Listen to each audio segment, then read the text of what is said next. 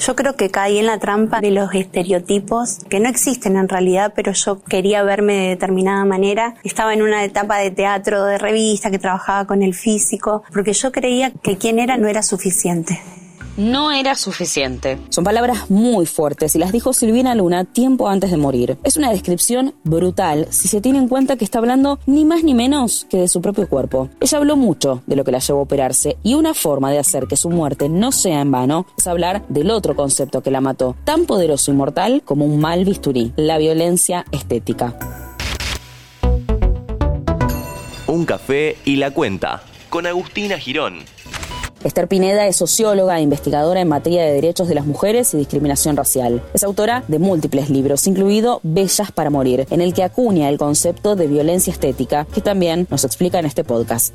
La violencia estética es ese conjunto de narrativas, representaciones, prácticas sociales, pero también instituciones que crean los imaginarios de belleza, los ideales de belleza y al mismo tiempo obligan y presionan a las mujeres a responder a ellas. Por ejemplo, indirecta podría ser el instalar en el imaginario colectivo la idea de que la belleza es eh, indisociable de la feminidad. Pero de manera directa también se puede considerar que esta presión se ejerce mediante el la crítica, la ridiculización de las mujeres por su imagen y por su cuerpo, y esto de alguna forma crea la necesidad de responder a esos ideales de belleza. Quienes no responden a estos estereotipos son víctimas de discriminación y exclusión, y eso lleva a muchas mujeres a someterse a cirugías. Silvina Luna fue, como muchas mujeres, víctima de la violencia estética. Ella experimentó esa presión social para responder a los ideales de belleza y sobre todo experimentó la presión de la industria de los medios de comunicación y de la industria de la belleza, del modelaje y la presión de las y los espectadores que constantemente estaban observando, cuestionando, juzgando su imagen su apariencia física. También fue víctima de la violencia estética ejercida por Aníbal Lotoque a través de la realización de los procedimientos estéticos que le realizó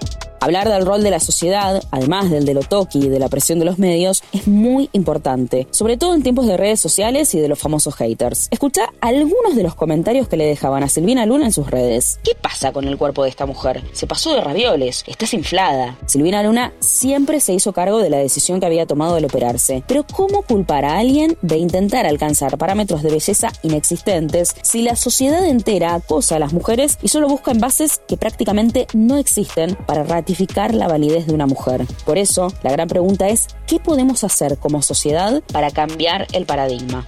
En primer término, es importante comenzar a generar cambios en lo personal, es decir, la forma en la que nos relacionamos con las otras personas, la forma en la que tratamos a otras personas, evitar los cuestionamientos, juzgamientos, burlas, ridiculización sobre la imagen y los cuerpos de otras personas, comentarios negativos sobre su corporalidad y su imagen, incorporar o visibilizar esta problemática en los espacios educativos. Es necesario formar también a las y los docentes para que tengan herramientas de cómo intervenir ante la ocurrencia de estos hechos. También es necesario que se generen cambios en los medios de comunicación, los discursos y representaciones que presentan, pero también por supuesto a nivel estatal es necesario que se realicen eh, cambios en las normativas para la realización de procedimientos estéticos sobre los profesionales, sobre los lugares y establecimientos donde estos se realizan y también cambios en la normativa que permitan sancionar ante la ocurrencia de actuaciones indebidas, antiéticas, criminales en la materia y que este tipo de actuaciones no queden impunes.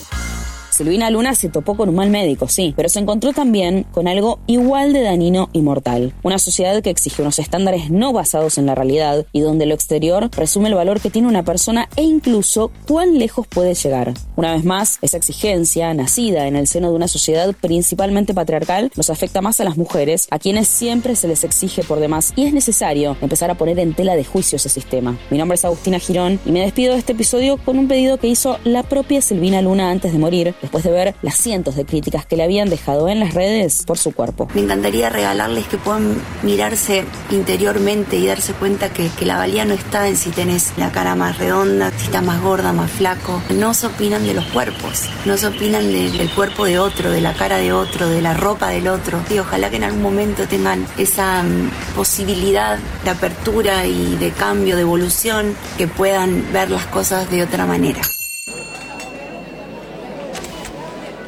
¿Querés auspiciar en Interés General Podcast? Escribinos a contacto arroba interésgeneral.com.ar.